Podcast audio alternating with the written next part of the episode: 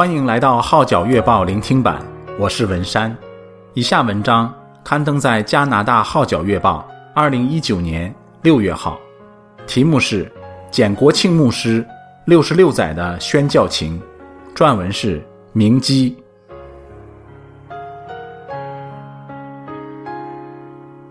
年过九旬的老人，身体健壮，头脑清晰，行动自如的为数不多。反之，好些高龄长者早已百病缠身，神志不清，甚至要以轮椅代步。跟九十二岁的简国庆牧师交谈之际，他反应灵敏，对答如流，有条不紊，中气十足。很明显的，他是在前者之列。过往六十六年，这位忠心主仆奔波劳碌，侍奉不歇。虽说已退休二十五年，但之后的时间还到处去讲道。传福音、关顾信徒、写作，最近更出版了一本文集。简国庆儿时的日子过得一点也不惬意，父母相继去世，剩下唯一的至亲就是他口中的阿妈。他感慨地说：“阿妈从来没有拍过一张相片，连她的名字也从未听过。但她对家人的付出绝对是伟大的。更重要的是。”阿妈相信神，她带领我祷告、唱诗歌，这是天赋世界。那时，在她小小的心灵里，已能分辨真神和假菩萨。及后，阿妈实在撑不下去，唯有向外来领会的牧师求助。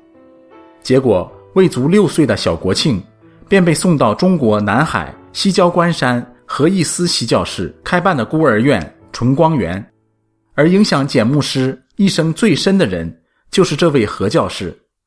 忆起儿时事，简牧师感恩不尽。他说：“自此，何教士成为我的义母，我叫她妈妈。要不是有这样奇妙的安排，就没有今天的我。”据悉，阿妈每逢来探国庆，必带来许多好吃的糖果，而她绝不吝啬，常常慷慨与人分享。这些往事片段。让当时跟他一起长大的李飞武留下深刻印象。日军侵华时，纯光园的一群大伙都成了难民，但却生出后来的契机。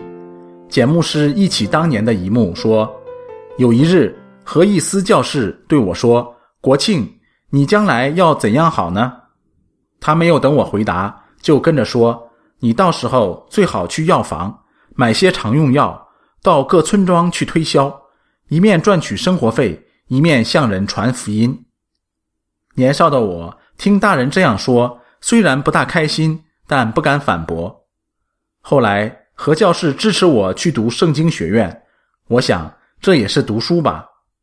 简国庆在梧州建道圣经学院就读，后来学院搬到香港长洲。一九五一年完成课程后，首先在雕井岭。黄大仙、扎甸山等难民区工作传道。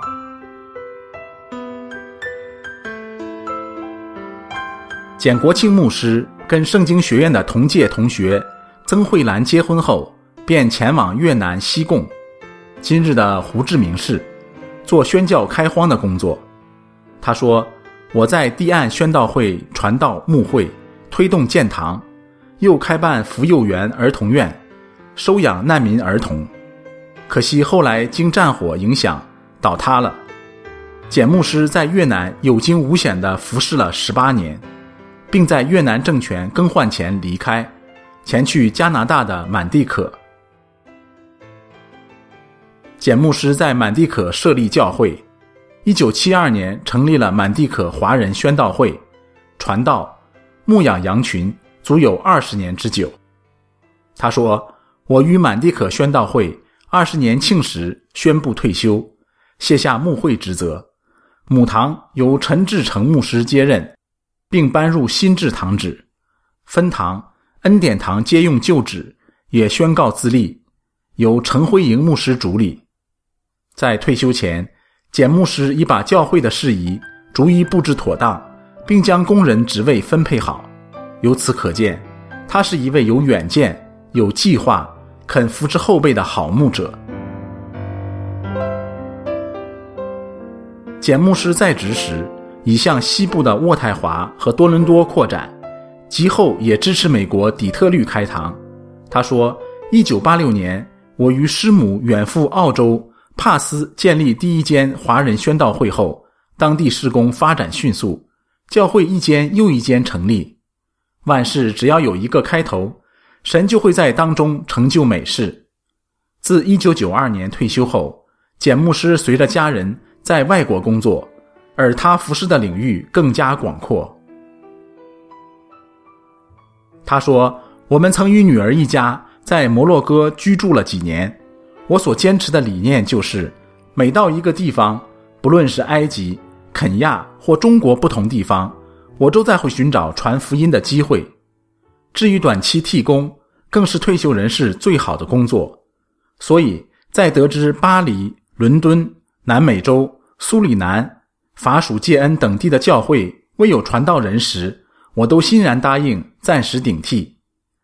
其实有很多工厂都是凭着简牧师的宣教意念而成就的。他的宣教教宗遍及东南亚、北美洲、中美洲、澳洲、欧洲及非洲各地，因而宣道会加拿大神学院在一九九四年颁予宣教学荣誉博士学位给他。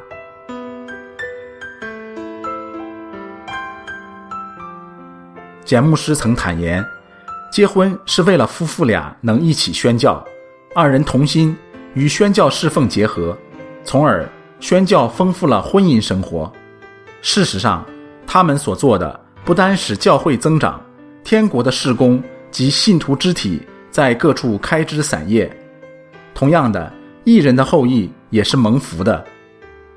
简牧师感恩地说：“除本身育有七名子女外，”如今，整个家族成员已增至五十人，四个女婿，两个媳妇，内外孙儿共十五人，还有十二个曾孙。最开心的是两个牧师儿子维信和戴德，同为传道人的女儿杰杰和夫婿钟凯也走上同一宣教路，而家中男女老少都各自在自己的教会忠心服侍神，一代接一代的宣教。是多么美好的见证！简牧师认为，神给了我许多美好机会，使我传道工作到如今六十六年。我愿将过去的经历、讲章、心思、见闻，透过文字见证神恩，把故事再次呈现。这正道出他著作出版传道文集的原因。但愿他真诚的分享，能祝福更多的人。